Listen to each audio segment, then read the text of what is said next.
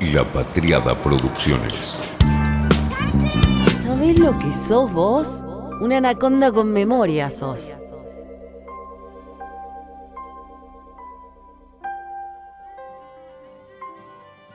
Si yo te digo Ayla, vos pensás primero en whisky y segundo en ahumado. Bueno, hoy vamos a hablar de una destilería que tiene, por supuesto, sus ahumados, que tiene su lugar en Ayla, pero que tiene uno muy particular, que está en Ayla y no es ahumado.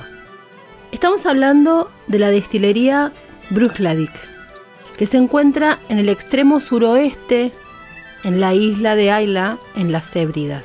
Tiene un unpeated, o sea, no ahumado, y lo aclara especialmente. Tiene, como te decía, otros que sí lo son. El Port Charlotte, el Octomore y una ginebra, The Botanist Isla. Tres tipos de whisky en esta destilería. El Heavily Peated, el Ultra Premium Heavily Peated y el clásico Unpeated. La gama es mucho más extensa y no vamos a hablar de todos hoy, pero algunas comparaciones para detenernos en el protagonista del de hoy. The Classic Laddie, un Scottish Barley. Así se presenta y quizá lo viste, quizá lo viste por su color y por su envase. Arranquemos por un clásico que sí es ahumado, el Port Charlotte de 10 años. Acá aparece un primer dato, un añejo de 10 años. Es el primero de esa distillería que declara edad el Bruichladdich embotellado al 50% como la mayoría de sus whiskies que declara edad. Este es ahumado, no es una excepción, es de Ayla, es ahumado, grano malteado y secado muy intensamente con una turba de 40 ppm. Pero al mismo tiempo es un whisky suave. Se añeja en barriles de vino francés y ahí empieza a aparecer algo característico de esta destilería 50% de vino francés, 50% barricas de roble, de primero y segundo uso. El que nos ocupa hoy, el Classic Laddie, no agrega colorante como ninguno, no declara edad, vas a ver la sigla NAS. Y de hecho, esta destilería fue de las primeras en defender esa postura, desde 2001, y ha sido una de las impulsoras de grandes cambios en la industria cosa que la verdad sorprende porque no es una de las destilerías más grandes. Por ejemplo, fue una de las primeras en introducir el concepto de no filtrado en frío y también una de las primeras en embotellar por encima del 40%, de que es el estándar, de whisky, esta llega al 50%. ¿Qué es lo que nos ocupa, porque nos da curiosidad, del whisky especial, el que nos parece especial de Bruichladdich? En primer lugar, su envase, como te decía, seguro que lo viste si entraste a recorrer alguna tienda de whisky. Es celeste. Un verde turquesa celeste. En la botella y en la lata. Eso obviamente que te llama la atención. Ahora vamos a ver por qué. Dice con letras en blanco, Bruce The Classic Laddie Single Malt Scottish Barley. Y es la única destilería de Ayla que para ese en particular no seca con turba. O sea, es un whisky de Ayla celeste, su envase de no turba.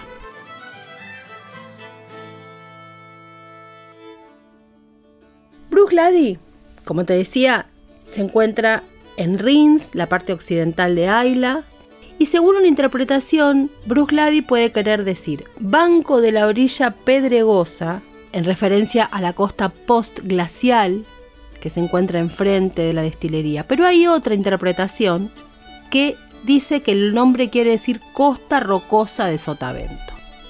Sin embargo, no es la única.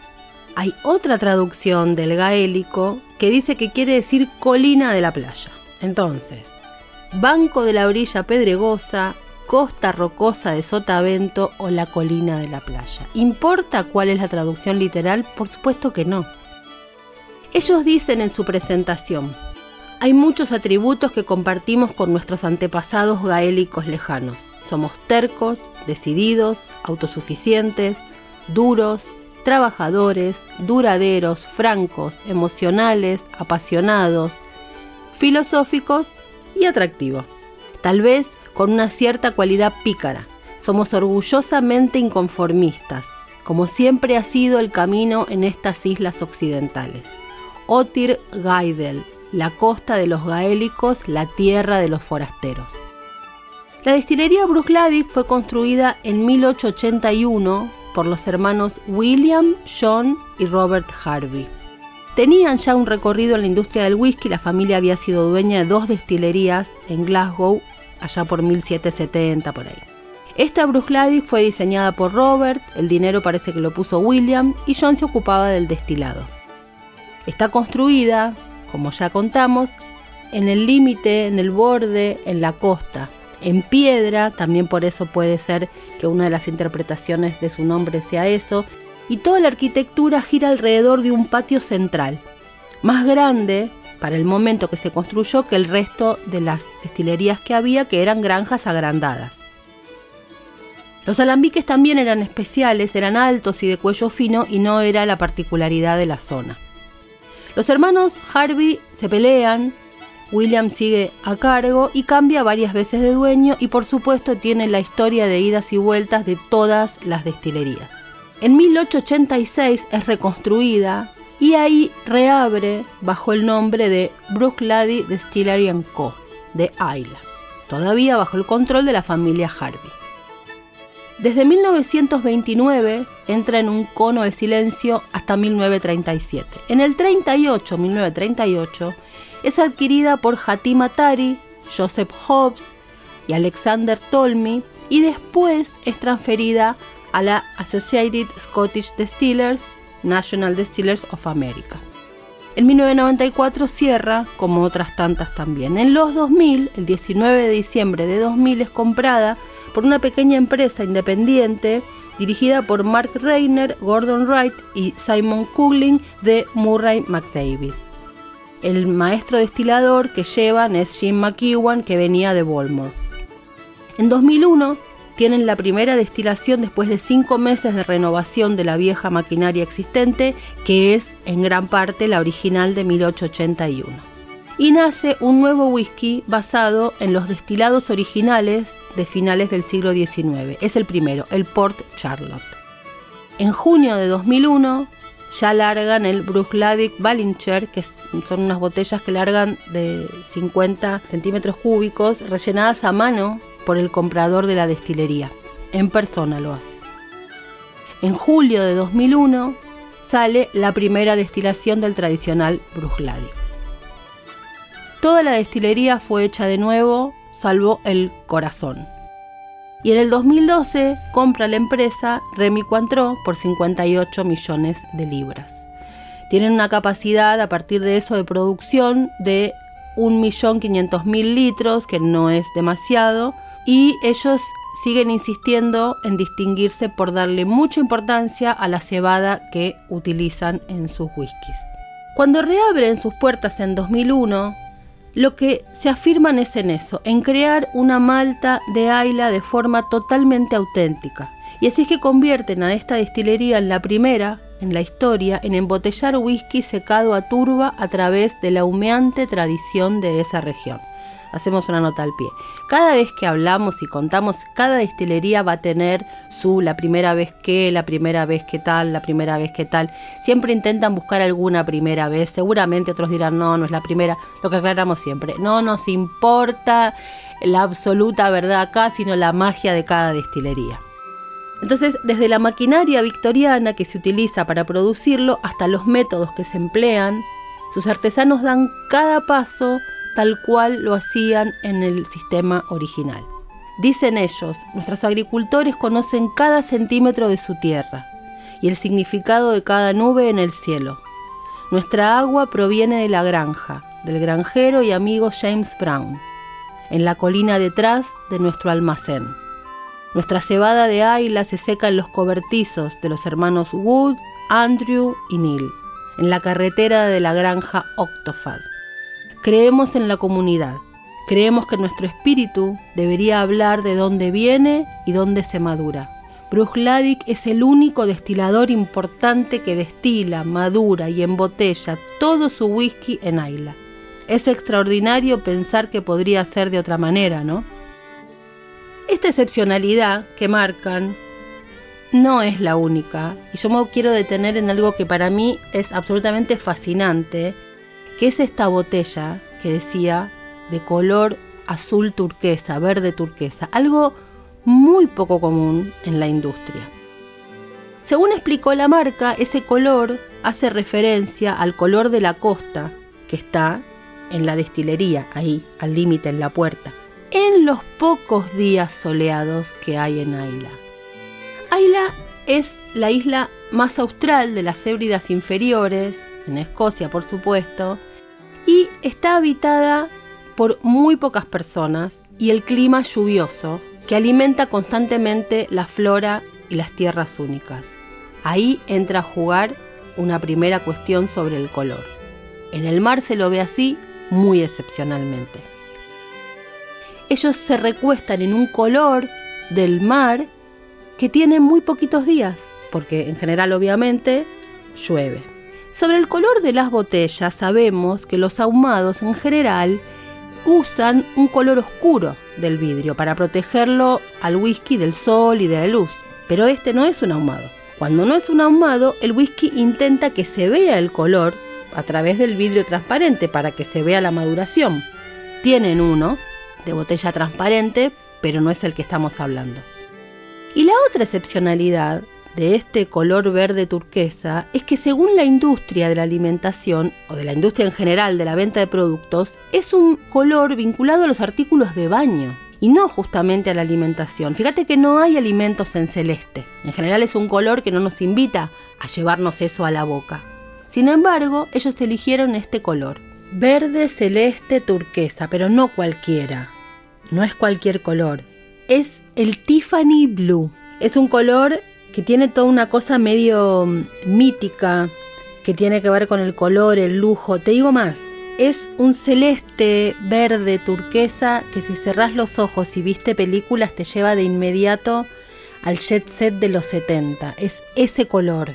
Se llama el azul Tiffany y es la denominación de un color, según la definición, azul claro, aturquesado, específico asociado con Tiffany ⁇ Co., la empresa por supuesto de joyería de Nueva York. Este color se encuentra registrado por Tiffany Co. bajo el nombre Tiffany Blue. Y Pantone produce muestras de ese mismo color dentro de su sistema propio de color en Pantone Machine System para uso exclusivo de la empresa. O sea que al tratarse de un color registrado, no se imprime en los catálogos del sistema de coloraciones Pantone, por lo que el público no tiene acceso a muestras de ese mismo color. ¿Habrán registrado otro color parecido en Bruce Gladic? ¿Será un guiño también a ese lujo? No lo sabemos, pero la magia, por supuesto, bienvenida toda completa. Te digo más, el color se llama, si vos lo vas a buscar, el código es de color hexadecimal y es el numeral 81D8D0 algún nerd si tiene ganas de averiguar si ese es el mismo color de la botella, bienvenido va a ser en este Anaconda Whisky. Un color muy arriesgado y muy audaz y debo reconocer que en mi caso a mí me costó llegar a dar el primer trago de ese whisky. Le esquivaba mucho, lo veía por supuesto en las góndolas y en los estantes porque se ve, es inevitable verlo, el color de la botella, la lata celeste, pero te hace dudar y encima la opacidad de la botella, pues decís, ¿por qué voy a llevar esto para tomar whisky? Bueno, el error fue no haberlo probado de entrada. Hay otra característica, otro juego que hace Bruce Glady con sus botellas, que es en el caso de la que se llama Black Art. Y obviamente se dice que es el whisky para Halloween. Es una botella por completo negra, un objeto también precioso como, como objeto para tenerlo. Y con el color negro y las letras en metalizado aparece como una posibilidad para Halloween. En el caso de los ahumados de Bruce Ladick, ayuda muchísimo el color de la botella, por supuesto, ese negro bien metálico, el color gris acero, los colores cobrizos, el dorado, y esos obviamente que te llaman, dice Ayla, te llaman a que tienen turba. De hecho, cuando uno piensa en turba, en ahumados, piensa en lagavulin, en caol. Y hay algunos octomorts que le hacen la verdad partido a los lagavulin a ver cuál es más ahumado.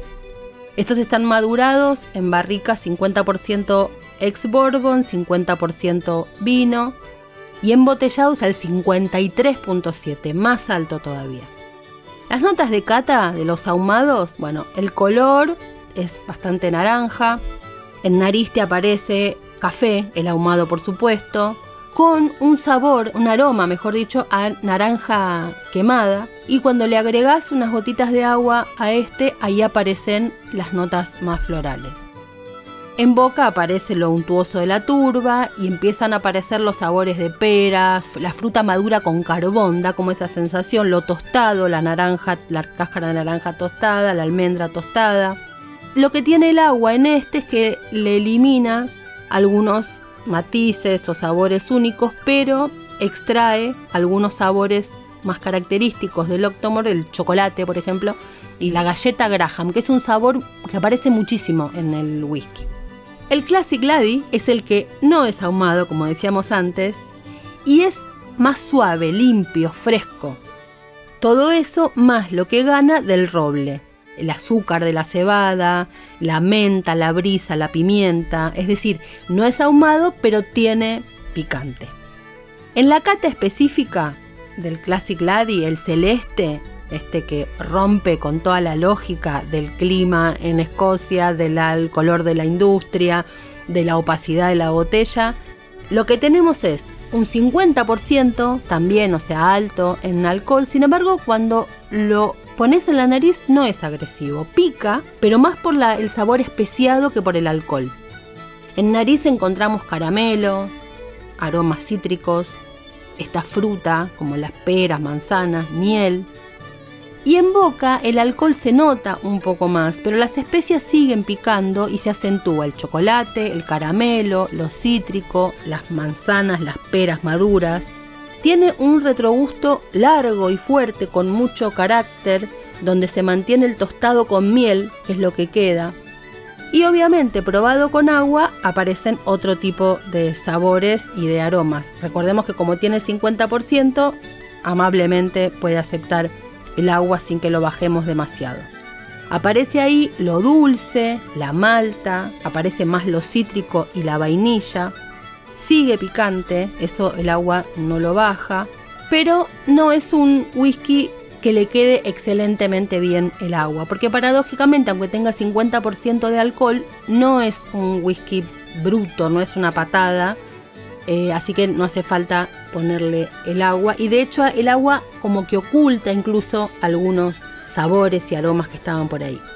Como digo, no es un whisky agresivo aunque tenga 50% de alcohol, pero por supuesto no es un whisky fácil para primerizos porque es elevado, pasa 10 grados, lo que estamos eh, habituados en whisky en general. Sin embargo, lo que me parece súper atractivo es el riesgo del color. Si bien es packaging, hay un intento ahí de, excepcionalidad y bueno, también la excepcionalidad en el color marca la excepcionalidad en esto de hacer un whisky en Ayla que directamente sea explícitamente no turbado.